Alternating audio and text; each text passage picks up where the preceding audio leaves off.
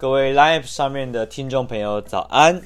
欢迎收听二月十七号礼拜一的咖啡简单说。今天是第四十八集，我是曹板。今天开始的三集，我们将是在讲蜜处理的咖啡。不过开始之前，我们要先庆祝一件事情，那就是明草的 Podcast 已经开通喽！欢迎大家使用 iTunes 或者是 Spotify 追踪我们的 Podcast。可能有人不清楚什么是 Podcast，我简单讲一下，它就是一种随选即播的广播平台。更重要的事情是，它可以下载音频下来听。所以你如果喜欢听哪一段，你就可以直接听那一段。有兴趣的朋友，欢迎你直接去找 Podcast，拼的拼的方式是 P O D C A S T。对，那如果你自己是 Apple 的 iPhone 用户的话，你的手机内建就有建 Podcast，所以你只要点进去就可以使用了。那 Podcast 的话，你可以直接搜寻呃名草咖啡。好，回到正题，我们今天要讲蜜处理咖啡。每当我们讲到蜜处理法的定义的时候，请记得我们在讲处理法基础课的时候有讲过三个关键字：发酵、去皮跟去壳。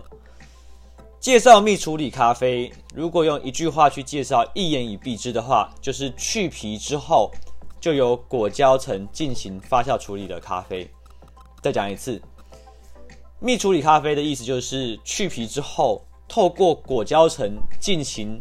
发酵处理的咖啡，讲完了。咖啡简单说，感谢大家的聆听。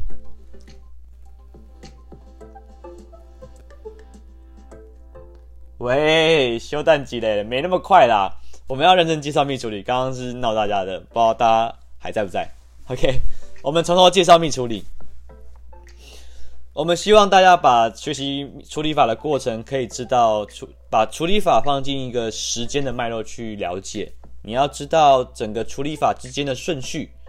日晒咖啡，日晒处理法是最原始初代的处理法。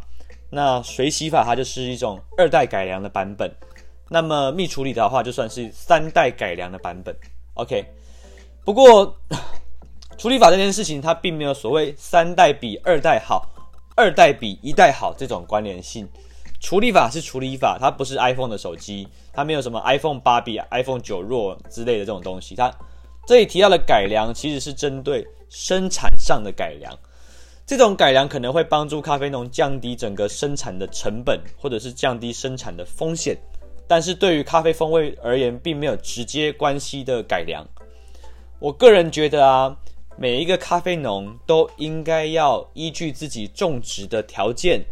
设备的条件、气候的条件，去设计自己最适合的处理法，并不是去追捧或者是追逐某一种特定的处理法才是最好的处理法。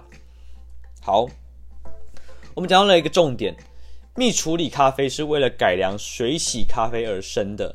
那其实蜜处理的前身叫做去果皮日晒。我有点担心，我讲这个去果皮日晒会变得太复杂。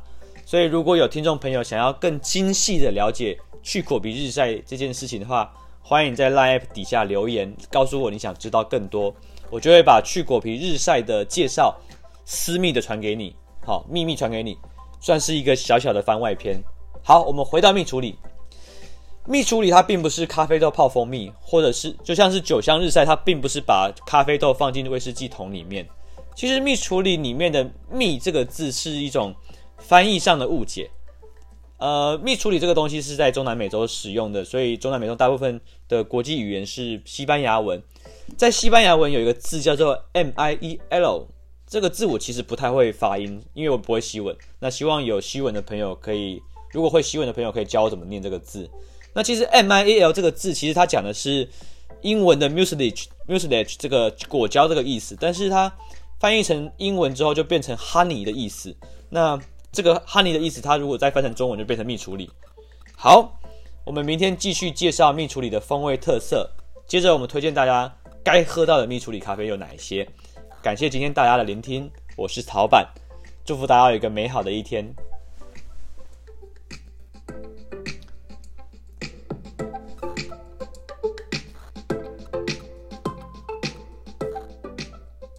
好。咖啡最后的广告时间，咖啡简单说，这档节目是我二零二零想要做的一个小小的礼物。一月一号到三呃十二月三十一号，我都会录制一则语音，让大家用听的方式更认识咖啡。现在你也可以在 Podcast 上面收听到我们的节目了。早上七点会在我们的 Live 上面进行首播。那呃，同时我们会把它上架到我们的 IGTV 跟 YouTube 平台，还有 Podcast。所以如果你喜欢这个节节目的话，欢迎追踪、订阅、宣传、支持、分享，感谢大家。咖啡简单说，拜拜。